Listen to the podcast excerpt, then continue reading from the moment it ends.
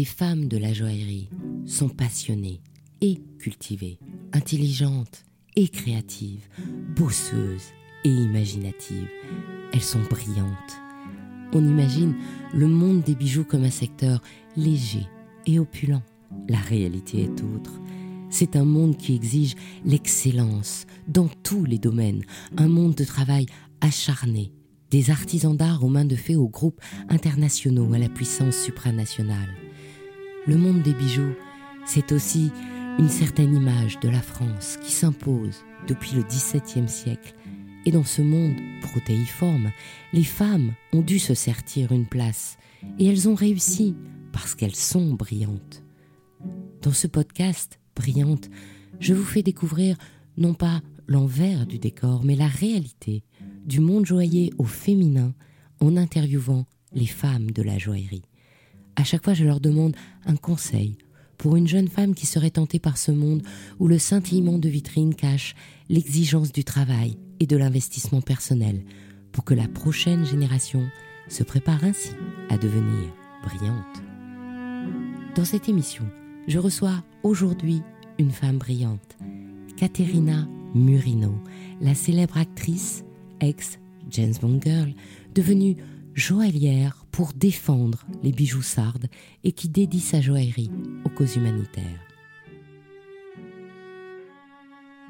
Bonjour Caterina. Bonjour. On va commencer peut-être par euh, bah, le côté actrice. C'était quoi ce côté actrice? C'était le rêve de petite fille? C'était quoi? Absolument non, parce que mon rêve de petite fille, c'était devenir euh, pédiatre. Donc euh, malheureusement, la vie a choisi pour moi. Peut-être heureusement et malheureusement, je ne sais pas encore, un jour je vais découvrir ça.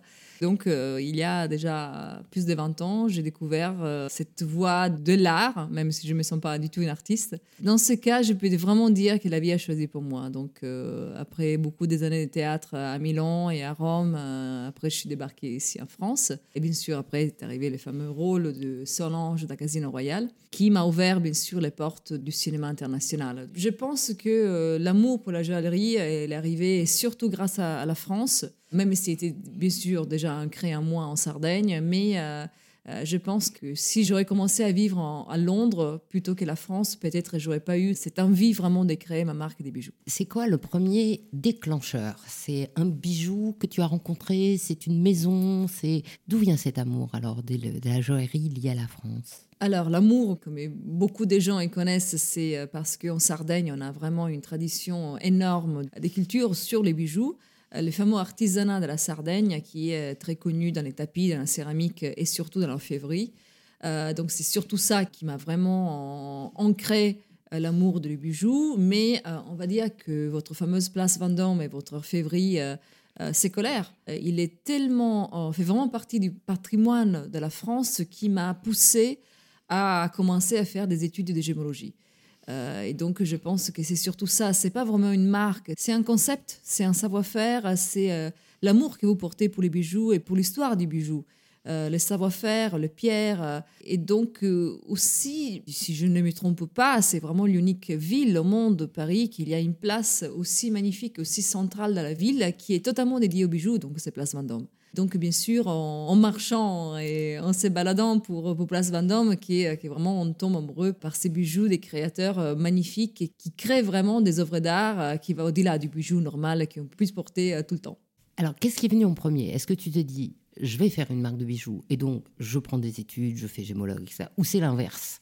La marque des bijoux, c'est venu après, beaucoup de temps après, parce que je voulais pas du tout, quand j'ai commencé à, à étudier gémologie, J'étais juste attirée pour essayer de comprendre pourquoi dans l'histoire de l'homme, avoir des pierres, des bijoux, les porter, les avoir, vraiment dans les mots euh, de la possession, euh, a poussé autant d'hommes pour faire des guerres, de tuer des autres gens parce qu'on voulait avoir la possession de cette pierre. Qu'est-ce qu'il y a une pierre dedans? Pourquoi cette pierre, euh, elle est aussi incroyablement désirée par les hommes et par les femmes? Pas seulement pour sa beauté, mais parce qu'il y a quelque chose, en italien on dit intrinseco, c'est quelque chose à l'intérieur d'elle-même qu'on ne peut pas détacher et qui nous envoûte totalement. Et donc, bien sûr, quand j'ai commencé à étudier gémologie, j'ai compris que pour former, pour la formation d'une pierre, il faut passer beaucoup, beaucoup, beaucoup des années, des siècles, des millénaires à l'intérieur de la Terre parce que cette pierre a cette couleur, cette inclusion, cette, cette forme spéciale c'est parce qu'il été touché par des agents chimiques totalement différents l'un l'autre. Après, il a une poussée vers l'extérieur de la Terre. Elle doit être retrouvée, elle doit être trouvée par un homme, deux hommes, trois hommes. Après, il doit être taillé par les lapidaires. Après, il doit être transporté à droite à gauche par le globe entier. Et après, il va être mis dans un bijou. Et après, il aura enfin quelqu'un qui peut l'apporter. Combien de kilos d'énergie combien des mains d'énergie de la terre, de la nature, plus nous?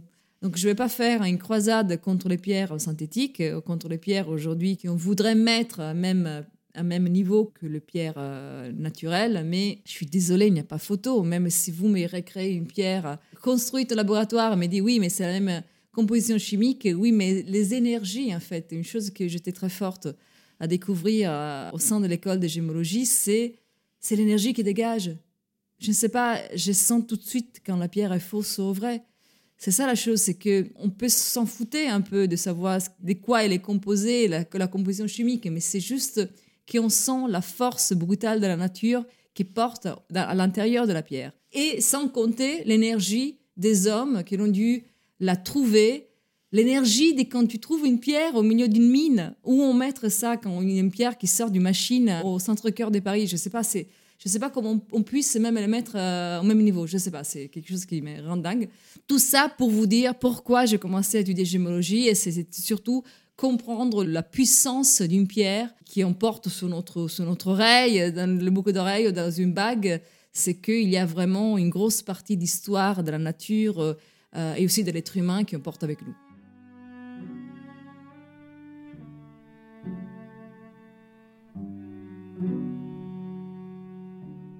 Après ces études de gémologie, tu fais quoi? Après, euh, ma vie personnelle, il m'a amené à vivre en Chine pendant quatre ans et euh, j'avais pas grand chose à faire, euh, même si j'ai commencé à faire des, tournées aussi des films en Chine. Et j'avais un contact avec euh, un pseudo-ami, je crois, qui m'a dit Je vais poser la question si je pouvais travailler pour lui parce que lui, il fabriquait des bijoux à Shenzhen. Il m'a dit absolument pas, tu ne veux pas travailler pour moi. Par contre, tu, pourquoi tu crées pas ta marque des bijoux? Je lui ai dit parce que je sais rien faire. Et donc, euh, cette personne, il m'a dit écoute, pendant six mois, à chaque photo que tu vois dans les magazines, tu, tu l'arraches et on les met à côté. Comme ça, quand tu auras beaucoup, tu vas nous les envoyer et on va créer ton univers. Quand je faisais ça, je ne mettais rien qui pourrait rassembler la Sardaigne. Rien des chaleureux, rien des soleils, rien des doux, des souples je ne sais pas comment te dire, je cherche de voir, de visualiser la Sardaigne dans, sa couleur d'été. Parce que mon idée, c'était pour aider les artisans sardes et choisir les meilleurs 10 qu'on a en Sardaigne aujourd'hui, qu'on a, on avait 400 il y a 20 ans, aujourd'hui on a 20 dans toute l'île.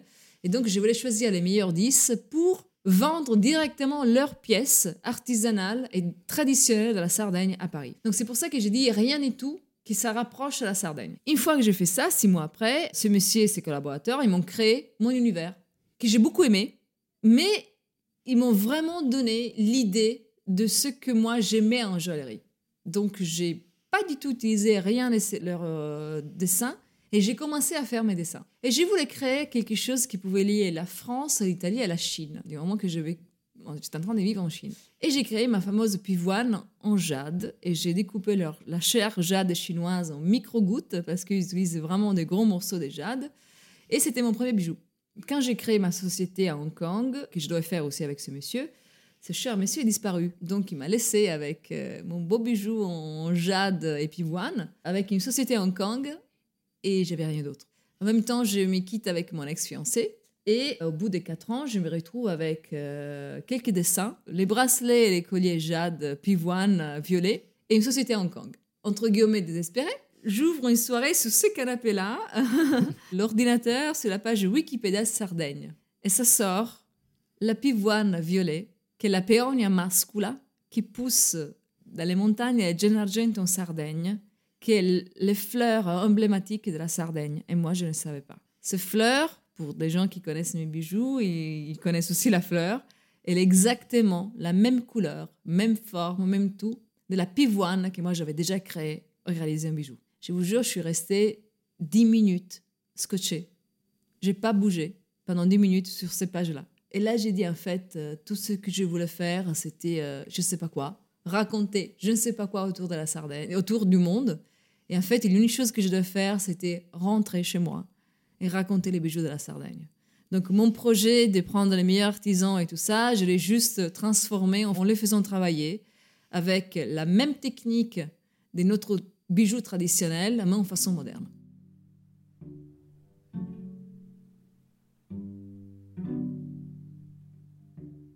Donc justement, dans les techniques traditionnelles de la Sardaigne, eh ben, il y a le filigrane. Oui. Et donc tu en as fait plein de bijoux. Alors, pourquoi? Parce qu'en fait, la, la, base de la... Donc, ce que je vous ai dit tout à l'heure, c'est que euh, il y a 20 ans, on avait 400 artisans qui, euh, qui travaillaient la filigrane et aujourd'hui, on en a seulement 20. En fait, que ça coûte très cher. C'est une main-d'œuvre que c'est euh, compliqué à faire, mais surtout, ça prend beaucoup de temps. Donc, c'est pas... justement, c'est quoi exactement le filigrane? La filigrane, c'est un fil qui est, qui est assez épais et qui, avec des coups sur une table avec un petit morceau en bois, on tire et on tire et on fait un fil très très fin qui est totalement torsadé. Et ça dépend de combien on veut euh, le, fil le plus fin possible. Et moi, je risque toujours de le faire extrêmement trop fin. Et en temps, peut se casser. Mais la beauté, c'est que plus c'est fin, plus c'est magnifique. Ça fait vraiment de la dentelle. Et après, c'est une petite granule. C'est un petit bulle, boule d'or qui, euh, qui fait la granule. Donc la filigrana, la filum et granum, qui en latin, ça fait comme filo et grano. Euh, et, donc, c'est vraiment typique de la Sardaigne, mais en même temps, c'est typique de tous les pays, on va dire, euh, en connexion arabe, byzantine, qu'ils ont bien sûr envahi à l'époque euh, l'île et qui, par rapport aux autres régions de la Sardaigne, c'est vraiment l'unique qui est restée encore vivante. Parce qu'on a fait des nos bijoux, des costumes traditionnels typiques de la Sardaigne, on est vraiment riche de ces bijoux-là. Donc, c'est pour ça qu'ils existent encore et c'est très important pour nous pouvoir continuer cette, cette expérience et la porter bien sûr à la génération future. Oui, donc en fait, c'est un petit fil très fin et avec ce fil qui est déjà torsadé, on crée des motifs comme si on, effectivement on faisait de la dentelle et chaque en fait nœud de dentelle est fait par ce, cette granulation sur une petite boule d'or qui en fait marque le motif. Le problème évidemment, c'est que bah, façonner une toute petite boule d'or, c'est déjà compliqué. Qu'elle soit complètement sphérique, c'est encore plus compliqué. Et ensuite, quand on la joint évidemment sur la dentelle, il ne s'agit pas de tout faire fondre. C'est bien ça le gros problème. Exactement. En fait, il faut le laser qui aujourd'hui, grâce euh, à la technique qui s'est améliorée, euh, on arrive à le faire. Mais euh, il y a, par exemple, un de mes artisans, je travaille avec cinq pour le moment, un de mes artisans qui arrive, il a voulu comprendre comment nos ancêtres, ils travaillaient la filigrane sans les outils qu'on a aujourd'hui. Et donc, lui, par exemple, avec une des, collections que je suis en train de faire à l'escarabée, il essaye bien sûr de retravailler avec les très peu d'outils qu'on avait à l'époque, pour essayer vraiment d'être les plus euh, proches de tout ce qu'on a retrouvé dans les fouilles en Sardaigne euh, de l'époque. Et donc, du coup, ce filigrane, tu le déclines et ça donne, par exemple, des, bagues qui ressemblent aux bagues de fiançailles des femmes euh, sardes traditionnelles. Et là-dessus, tu rajoutes des symboles. C'est-à-dire, par exemple, tu utilises la myrrhe, qui est donc euh, la fleur de Vénus, pour faire une bague. Je me souviens, elle est toute ronde avec une petite. On a une petite chaînette qui pend le long de, le long de la main, avec une petite boule, comme si c'était le bourgeon de myrrhe. Il y a aussi les fleurs et bourgeons de myrrhe sur euh, le tour d'oreille. Tu déclines comme ça chaque pièce qui est typique de la Sardaigne, non seulement dans le savoir-faire, mais aussi dans le symbolisme. Alors, exactement. Ce que moi, je cherche à faire, euh, il y a une, quelque chose d'extraordinaire en Sardaigne, c'est qu'on transforme tout en légende. Euh, on a légende pour tout. Euh, dès qu'il y a quelque chose, on transforme en légende. En lisant beaucoup des livres, entre autres Grazia Deledda, qui c'est les premiers Nobel pour la littérature en 1928, l'unique femme qui a gagné les prix Nobel de la littérature en Italie, et on parle en 1928, c'était pas l'autre jour, et surtout à l'époque c'était un peu compliqué. Et Greta Thunberg a écrit beaucoup, beaucoup, beaucoup de légendes, entre autres, et donc c'est en lisant beaucoup de livres sur la Sardaigne qui m'inspire encore plus des bijoux. Euh, donc il y a bien sûr la myrte, il y a bien sûr la pivoine, il y a les animaux de la Sardaigne, au-delà des Dancing Stars, qui s'est totalement inspiré au ciel de la Sardaigne, parce que Sardes, S apostrophe hard dans notre ancienne langue, ça veut dire les danseurs des étoiles. Et on dit que c'était une terre tellement euh, aride, tellement compliquée aussi à l'envahir, et qu'on était danseurs sur une terre euh, unique et compliquée à, l'envahir. Donc c'est assez brutal et bizarre comme image de cette euh, brute qui dansaient à la lumière des étoiles. C'est aussi une des raisons pour laquelle la, les étoiles, la voie lactée en Sardaigne, elle est vraiment très évidente grâce au fait qu'il n'y a pas de pollution aujourd'hui. Et donc les étoiles, ils ont été tellement importantes parce que le plus de 5000 nuraghi, ce sont les tours avec les pierres qui ont été retrouvées en Sardaigne, on dit que la formation terrestre, la, position terrestre des nuraghi correspond à la position astrale des étoiles. Donc c'était obligé pour moi de pouvoir euh, construire et créer une collection totalement dédiée aux dancing stars et aux danseurs des étoiles.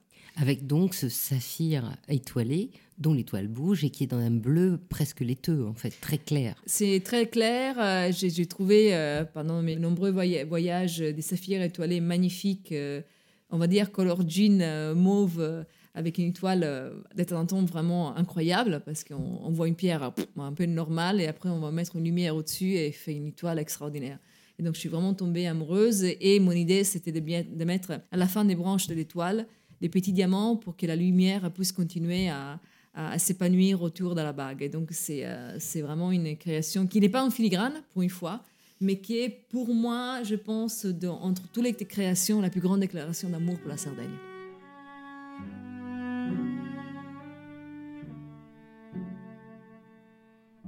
Troisième euh, chose qui est typique de la Sardaigne, c'est le corail. Alors raconte je crois qu'il n'y a que trois jours on peut le pêcher, c'est ça Trois mois. Ah Alors, en fait, la Sardaigne, pour qui ne connaît pas, c'est une terre qui on raconte qui pourrait être euh, l'Atlantide. Atlantide, qui c'était l'île euh, qui on racontait euh, dans le passé, qui était une île magnifique et richissime et qui est disparue dans les eaux de la Méditerranée. Et donc, on pense que c'est exactement la Sardaigne qui, qui, en fait existe encore. Et on va dire que nous, Sardes, on, on s'est rendu compte de la chance qu'on a eue parce que quand on est dans une île comme ça, on n'a pas vraiment choisi et tu n'as pas vraiment mérité d'être né dans, une île comme ça ou quand même dans un lieu que nous, on est. C'est vraiment question de chance. Et donc, on comprend la chance qu'on a eue à la naissance et c'est pour ça que les vrais sardes, on a tendance à protéger, à surprotéger cette, cette île qui reste une des plus intouchées dans le tourisme au milieu du sein de la Méditerranée. Et donc, on essaye de protéger la nature et bien sûr les corails. C'est pour cette raison que la Sardaigne reste une des très peu îles, si je peux dire l'unique île de la Méditerranée qui a encore du corail parce que malheureusement Sicile, Calabre et Pouille ils ont totalement détruit euh, tous les euh, corails qui existaient, bien sûr, euh, en quantité énorme, il y a 100 ans et plus. et donc, grâce à une loi en 1971, si je ne me trompe pas, on a, donc il y a plus de 50 ans, on a prévu que chaque année, les gouverneurs de la Sardaigne, les gouvernements de la Sardaigne, doivent faire un tour autour de la Sardaigne pour comprendre combien la quantité des corails existe, qui puissent être pêchés, qui puissent être utilisés, bien sûr, pour, le, pour les bijoux ou pour autres raisons, et chaque année, entre janvier et mars, ils ont une loi qui disent combien de, kilos de corail peut être pêché euh, chaque année. Donc l'année dernière, par exemple, en 2020, il y avait, si je ne me trompe pas, entre les 15 juin et les 15 septembre, donc trois mois, 25 personnes avaient la licence de pouvoir descendre jusqu'à moins de 120 mètres pour pouvoir pêcher les corails. Et chaque bateau, qu'ils avaient deux personnes, donc c'était donc 25 personnes, 25 bateaux, 50 personnes qui pouvaient descendre, et chaque bateau il pouvait prendre 2,5 kg de corail par jour. Et donc, grâce à cette loi, on peut continuer à protéger les corails. Grâce à cette loi, quand on lit Coral rubrum, qui vient de la Sardaigne, c'est l'unique qui va au-delà du document CITES, parce que CITES, c'est un document de la loi européenne qui, euh, s'il ne fait pas partie de la CITES, tu ne peux pas exporter les corails parce que ça veut dire qu'ils sont en danger. Et en fait, grâce à cette loi, on peut utiliser les corails comme un bijou parce qu'ils sont totalement protégés en Sardaigne. N'empêche que du coup, je me souviens que le collier oui, qui était ruisselant de, corail, tu m'avais quand même expliqué que tu avais transformé le corail en petites perles pour pouvoir en mettre beaucoup, beaucoup, sans pour autant utiliser beaucoup de matériaux finalement. Oui, c'était un peu ça. Et surtout, je voulais recréer la beauté des branches des corail. Donc c'est ça mon idée euh, avec euh, Festa delle Anime, c'était un corail qui c'est vraiment une pluie de, petits micro morceaux de, de, corail. C'est bien sûr et on peut aussi utiliser euh, pas des grandes branches et, on peut réutiliser des petits morceaux qui restent après le travail d'autres bijoux. Du coup, ça te permet de faire un collier très très opulent. Oui et d'utiliser tout, tout, tout, toute la matière jusqu'au petit dernier petit grain. Exactement, pour pas faire du gâchis. et est-ce que ça, c'était une technique que tu as inventée ou c'est une technique qui existait déjà avant? Ça, je ne sais pas. Ça, je ne veux pas dire que j'ai inventé, en fait, et je ne sais pas si je peux, je peux inventer des techniques, hein. je ne sais pas à ce niveau-là, on est loin. Mais je pense que c'est vraiment plutôt l'envie de créer un bijou et expliquer au, à l'artisan comment je le voudrais. Et bien sûr, moi, je suis un peu nulle aux techniques, donc c'est surtout l'artisan qui me dit, ah, ça, on peut le faire, ça, on ne peut pas le faire. Par exemple, je fais en corail un sautoir avec un fleur, avec ma chaîne de corail extrêmement fine, et la fleur qu'ils m'ont fait, elle est tellement lourde que ça tourne. Donc là, bien sûr, euh, techniquement, après, je ne sais pas, euh, ils ont fait un, truc un peu trop gros. Donc là, elle est répartie au laboratoire pour essayer de découper un peu les corails pour les faire un peu plus fins parce que sinon, c'est c'est pas très joli en fait. Euh, voilà, donc c'est bien sûr techniquement après il faut arriver à, à faire vraiment comme un orchestre, pouvoir mélanger les deux techniques et en plus parce que, cette sautoir a été créée par deux artisans différentes. J'étais moins au milieu avec mes idées, un artisan qui fait un truc, un artisan qui a fait l'autre, donc il faudrait arriver à, à, l'unifier ensemble. Donc c'est pour ça qu'elle a dû repartir au laboratoire.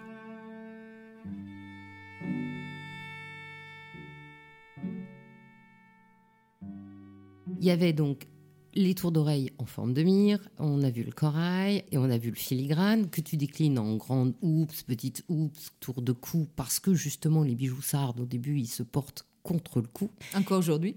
tu fais aussi des croix parce que ça, c'est aussi très sarde, c'est très religieux. Et j'ai vu aussi que tu faisais des tas de petits animaux. C'est sarde, ça aussi? Bah, c'est sarde, on a beaucoup d'animaux en Sardaigne, donc, euh, et surtout, on va dire qu'une des, grandes parties de l'économie de la Sardaigne, est liée euh, au berger, au fromage qu'on fait, donc on va dire que les, petits chèvres et les moutons sont vraiment très importants, ça fait partie vraiment de l'économie euh, de la Sardaigne. Et donc, c'était bien sûr la campagne Adopte un mouton, adopte un petit chèvre, c'était vraiment lié aussi un moment particulier de la Sardaigne qui a vécu euh, il, y a deux ans déjà, parce que malheureusement, les bergers, pour créer un, litre de lait, ça lui vient à 90 centimes ou 1 euro. Et en fait, ils sont payés 60 centimes.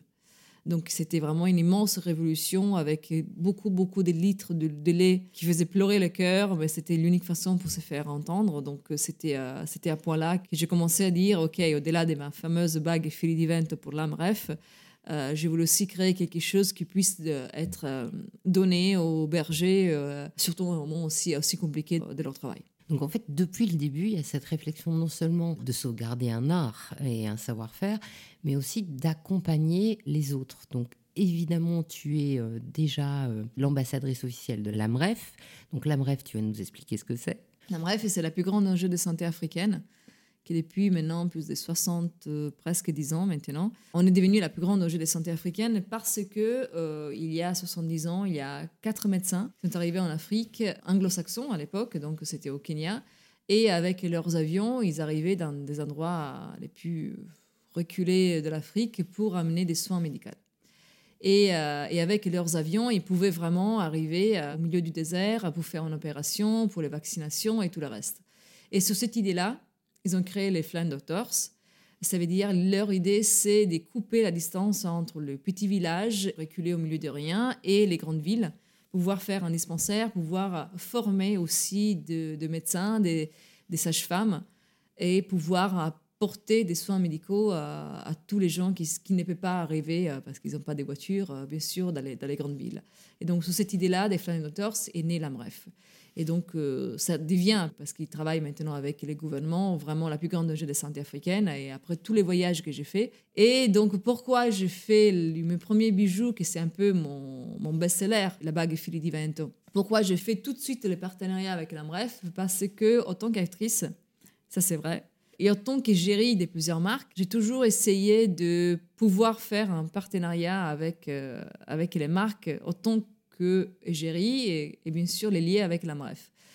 Et chaque fois, ils ont mis ça dans les contrats, mais après, ils n'ont jamais respecté rien. Et donc, j'ai beaucoup souffert de ça, en disant, en fait, euh, je n'ai pas les pouvoirs, je suis juste une égérie, une actrice, mais je n'ai pas les pouvoirs d'imposer euh, au PDG d'une grosse boîte qui me, qui me font un contrat en tant que, que, que joli visage, en tant qu'actrice, d'imposer aussi, de pouvoir aider aussi une, une assoce.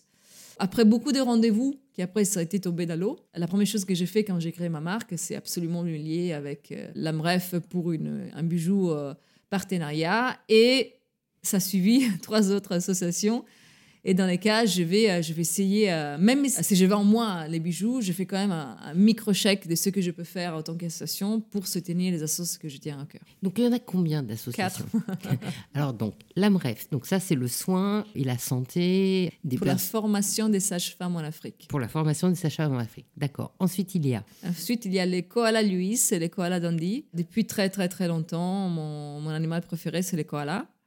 Euh, que j'ai pu rencontrer en vrai quand j'ai fait ma tournée de, James Bond pour la presse à Sydney. Et donc, je soutiens déjà l'Australia Koala Foundation depuis très longtemps. Et quand malheureusement on a commencé, on a terminé en 2019 et on a commencé en 2020 avec euh, incroyable incendie qui a recouvert totalement l'Australie et qui a malheureusement vu mort euh, des millions et des millions d'animaux, dont beaucoup, beaucoup, beaucoup, beaucoup de koalas, qui est déjà en voie d'extinction j'ai dit, OK, je fais des petits koalas en filigrane. En filigrane. Euh, même sûr, les koalas, c'est pas les symboles de la Sardaigne, mais en fait, où j'arrive à faire entrer l'animal par la Sardaigne, où je le fais en filigrane, donc ça, ça revient au même. Et donc, ça, sincèrement, je dois vraiment remercier tous les gens qui m'ont aidé à euh, ce moment-là, qui ont vraiment acheté les koalas Dandy et les koalas Luis, parce que ça lui plaisait beaucoup et tous mes artisans, bien sûr, qui, ont, m'ont aidé dans cette, dans cette course folle, parce qu'il y avait ça, il n'y avait pas beaucoup de temps. Aujourd'hui, bien sûr, euh, euh, l'école à et l'école lui sera toujours dédiée à Cola Foundation, mais à l'époque, on avait vraiment besoin d'envoyer euh, de l'argent parce que le Australia Cola Foundation, c'est ce qu'il fait, c'est de construire les maisons des koalas. Les maisons des koalas sont les forêts. Parce que pour eux, c'est important que les koalas ils puissent vivre dans la nature, parce que c'est ça son habitat naturel. Après, bien sûr, on a beaucoup de koalas qui, qui habitent dans les, dans les zoos, mais ce n'est pas l'intention de l'Australia Koala Foundation, c'est pouvoir reconstruire les forêts pour remettre euh, les koalas dans son habitat naturel. Autre fondation Autre fondation, c'est euh, Speranza Zampetta, qui c'est une euh, fondation sarde dans le nord de la Sardaigne qui cherche de trouver une maison pour tous les chiens et les chats qui sont abandonnés dans la rue. On a beaucoup des assos comme ça et je suis tombée amoureuse de ce qu'ils font eux. Et ça, c'est assez récent parce que j'ai jamais eu un animal euh, chez moi dans ma vie. Et il y a deux mois et demi, un petit chaton est rentré euh, chez moi. Et sincèrement, je ne pouvais pas penser qu'un animal, que j'ai toujours pensé un peu, euh, l'animal doit être hors maison, il ne doit pas rentrer avec nous. il pousse amener autant d'amour, autant d'épée euh, et découvrir un, amour inconditionnel qui peut amener une petite boule de poil. Et euh, mon chaton, bien sûr, de la rue, sa maman qui s'est fait pas approcher par les êtres humains à chaque fois qu'il accouche, euh, accouche dans la, dans la, maison de cette, cette dame que j'ai rencontrée par Facebook. Et donc là, j'ai dit, ma petite Elite a, a, eu la chance d'être choisie par, par mon chéri a eu la chance de faire un voyage de la Sardaigne jusqu'ici. Et donc, je voudrais que plus de chatons et plus de chats euh, et chiens ils puissent avoir de la chance comme Elite a eu. Donc, euh, c'est pour ça que euh, j'ai créé la petite pâte en filigrane d'Elite. Elite a trois pattes roses, tout le reste est blanc. Et après, il a une pâte qui est blanche, rose et noire. Et donc, j'ai créé ce petit pendentif en filigrane toujours et ça commence à être bien vendu. Et donc, bien sûr, une partie de l'argent, il est dédié à Esperanza Zampetta. Et la dernière association, je crois qu'il en reste une. Il en reste une. Mm. Il reste une. Alors ça, c'est une histoire euh, un peu plus complexe parce que euh, il y a environ 70 scarabées qui ont une longue histoire, qui viennent de l'Égypte, qui sont arrivés aux États-Unis et ils sont rentrés dans ma vie il y a quelques mois grâce à un ange. Et cet ange m'a demandé de mettre autour de cette scarabée qui a une histoire incroyable de la filigrane et une partie de l'argent, toujours les vendre à une association contre la violence pour contre les femmes. Donc j'ai choisi Onda Rosa di Nuoro. Nuoro, c'est une ville de la Sardaigne et Onda Rosa, c'est une sauce qui essaie de construire des maisons pour, euh, pour les femmes qui sont, et les enfants qui sont battus euh, et, et violentés dans, au sein de leur famille. Et donc euh, c'est pour ça que je l'appelais des Îles Nest, parce qu'Ilen, c'était la personne qui a acheté il y a très très très longtemps ces, ces pierres en Égypte. Et après un long voyage, sont arrivées à moi. Et Nest, c'est donc un nid euh, qui on va essayer de la créer autour de la, pierre en filigrane, mais bien sûr, sera les nids qu'on voudrait créer pour les femmes et les enfants avec Onda Rosa.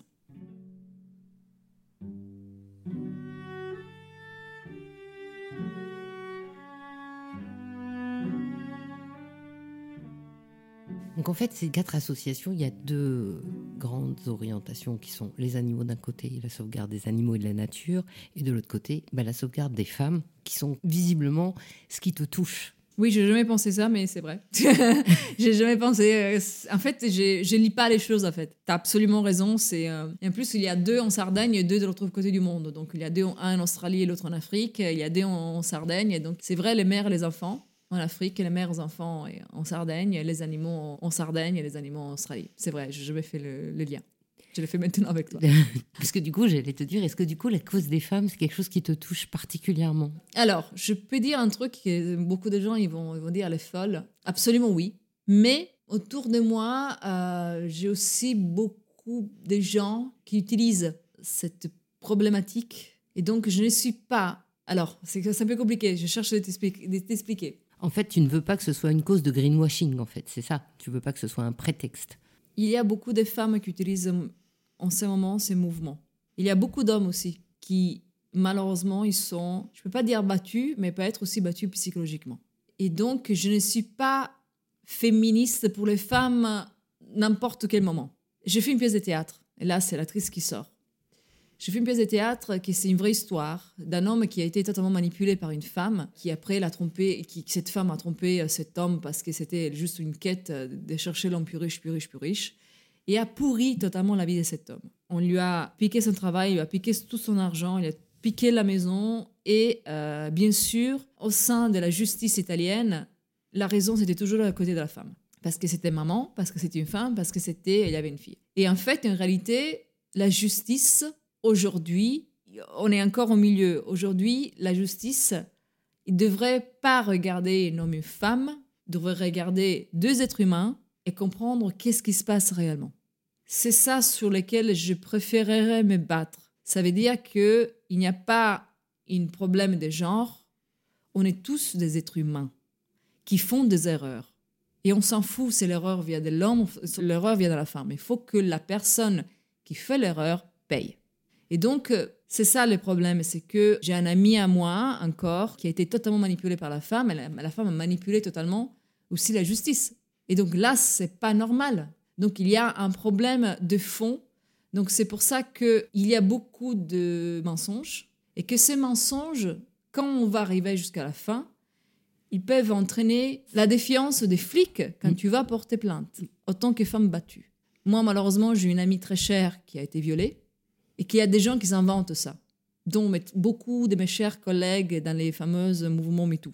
Je n'étais pas là, je ne peux pas juger. Mais quand tu utilises ça et tu inventes beaucoup de bêtises autour, tu ne penses pas aux femmes qui ont réellement vécu ça et que malheureusement, s'ils ne sont pas écoutés jusqu'à la fin, ils peuvent être prises pour des mensonges. Et donc, il faut juste avoir le juste milieu. C'est un peu compliqué, mais je ne sais pas si tu m'as compris ce que je voulais dire. Tout à fait. L'important, c'est pas le genre, c'est la faute. Exactement. Et bien sûr, il y a beaucoup de cas, hein, des femmes réellement violées, bah, battues et tout ça, qu'il faut donc il faut réellement écouter, il faut réellement protéger, il faut absolument enlever cette femme de la maison et la protéger absolument. Donc il y a beaucoup, beaucoup de cas, mais c'est pas malheureusement 100%. Et donc, toi, en tant que joaillère, si tu devais dessiner un bijou demain, comme ça, pour toutes ces femmes, pour les aider, comme ça, qu'est-ce que tu ferais? Bah là, je pense au scarabée, mais là, c'est déjà fait. Il n'y a pas un autre symbole en Sardaigne qui protège? Non, en fait, il faut toujours lier. euh, c'est que moi, je pense, on peut, on peut pas penser à un gros bijou parce que si tu veux les vendre, il faut que ce soit un bijou simple. Pouvoir vendre dans, les nombres plus importants. La chose intéressante, c'est que beaucoup de femmes, d'hommes aussi, et bien sûr, achètent un, bijou qui a une autre valeur, pas seulement la valeur euh, esthétique du bijou, mais aussi une valeur euh, morale. Et là, avec un joaillier, un, un artisan, je suis en train de créer un bracelet pour l'été. Et peut-être ça pourrait être, c'est assez simple, donc il pourrait être euh, aussi euh, créé pour une assos, mais on verra. Ça, c'est pas encore sûr, mais le bijou, il est, euh, il est en préparation. Je sais pas si je pourrais le, lier à, à une autre assos, on verra.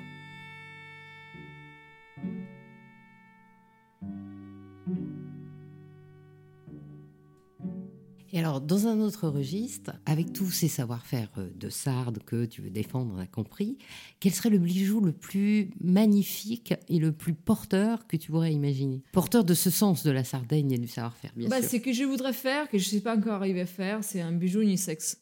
C'est un bijou qui peut être porté par l'homme et par la femme, pour les doubles valeurs euh, qu'on a déjà tout raconté. Et ça, c'est quelque chose qui me manque, que je voudrais vraiment faire. D'un côté, parce qu'il y a beaucoup d'hommes qui me demandent, mais pour nous, tu fais rien. La filigrane pour l'homme, je les vois encore un peu compliquée. Je sais pas, je les vois encore un côté dentelle qui c'est un peu compliqué, même si euh, la bague Philly Divent en, or noir euh, a été déjà rachetée par un homme, mais pas tout le monde peut porter ça. Donc voilà, sûrement arriver à créer une bague ou un bracelet qui puisse unisexe. Si tu avais un conseil aujourd'hui, donc ce sera la dernière question, à une jeune femme aujourd'hui qui voudrait dire Tiens, moi aussi, je voudrais aller en joaillerie. Qu'est-ce que tu lui dis? Sois sarde, tu lui dis quoi? Euh, Alors, je suis tellement jeune que joaillerie, je ne pourrais pas me permettre. Déjà, en actrice, au bout de 20 ans, je ne sais pas, je vais me permettre de dire ça en joaillerie. Parce que bon, on a juste parlé que tu as trouvé tes artisans, etc. Mais ça, c'est pas fait tout seul. Ça n'a pas été facile de créer de la joaillerie. Non, rien n'a été facile parce qu'en plus, derrière, que tout ce que vous, vous voyez euh, derrière, qui était la Jury, c'est euh, il n'y a que moi que moi, moi et moi. Les erreurs, les choses bien, les choses dégueulasses, il y a toujours moi. Donc, moi, c'est très clair avec qui je peux me, mais me battre, c'est toujours moi-même. Qu'est-ce que je pourrais dire euh, bah, Une chose que je pourrais dire, c'est peut-être de ne pas commencer toute seule. C'est exactement le contraire de ce que je fais. Que d'un côté, c'est bien, mais d'un côté, je me bloque parce que je ne sais pas où aller, parce que je ne sais pas quelqu'un avec qui je pourrais me confronter.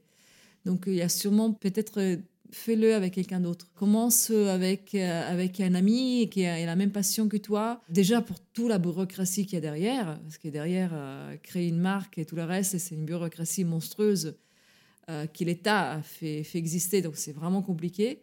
J'ai appris tellement de choses que je ne pourrais même pas penser d'apprendre. Et donc sûrement se faire accompagner, c'est bien sûr quelque chose de très important aussi pour être confronté et dire des choses où tu fait une bêtise là, ah non, ça on va pas. Et en fait, moi, je vais beaucoup au, cœur. Peut-être un temps je me trompe, peut-être un temps je passe, mais euh, c'est sûrement ça. C'est euh, quelque chose que je, je, pourrais dire à une jeune joaillière qui voudrait commencer.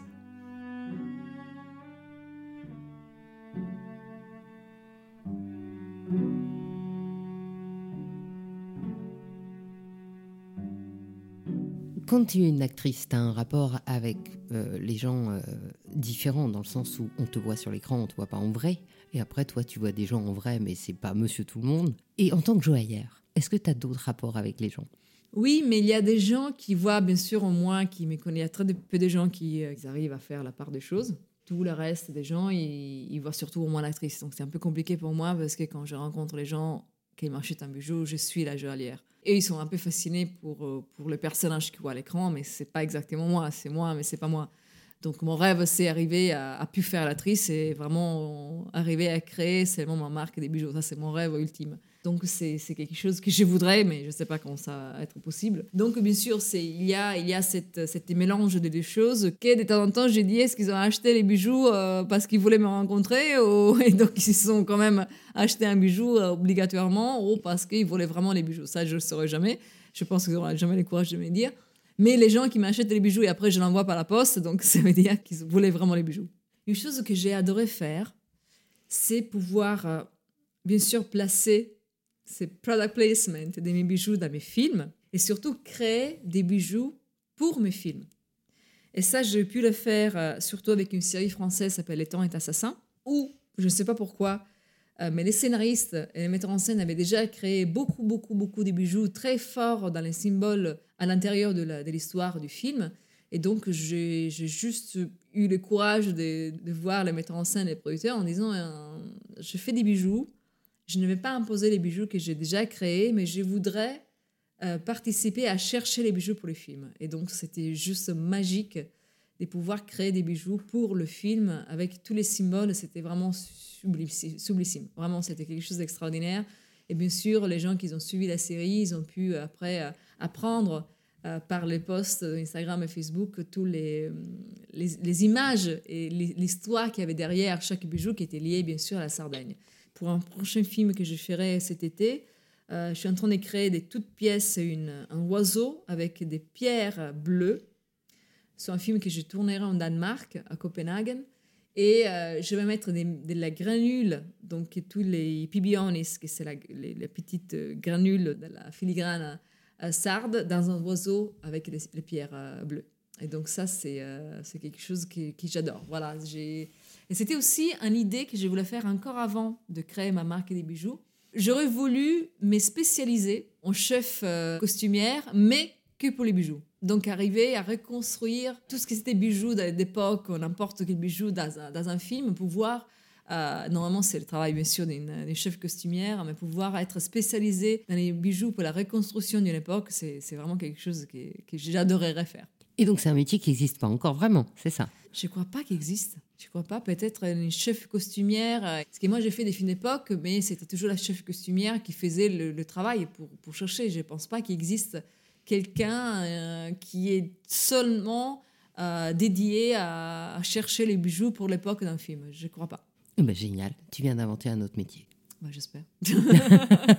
Alors, mon numéro de téléphone, c'est. Et eh génial. Donc, en fait, on dit à tous les auditeurs qui font des films, vous avez une chef costumière spécialisée en joaillerie. Formidable. Voilà.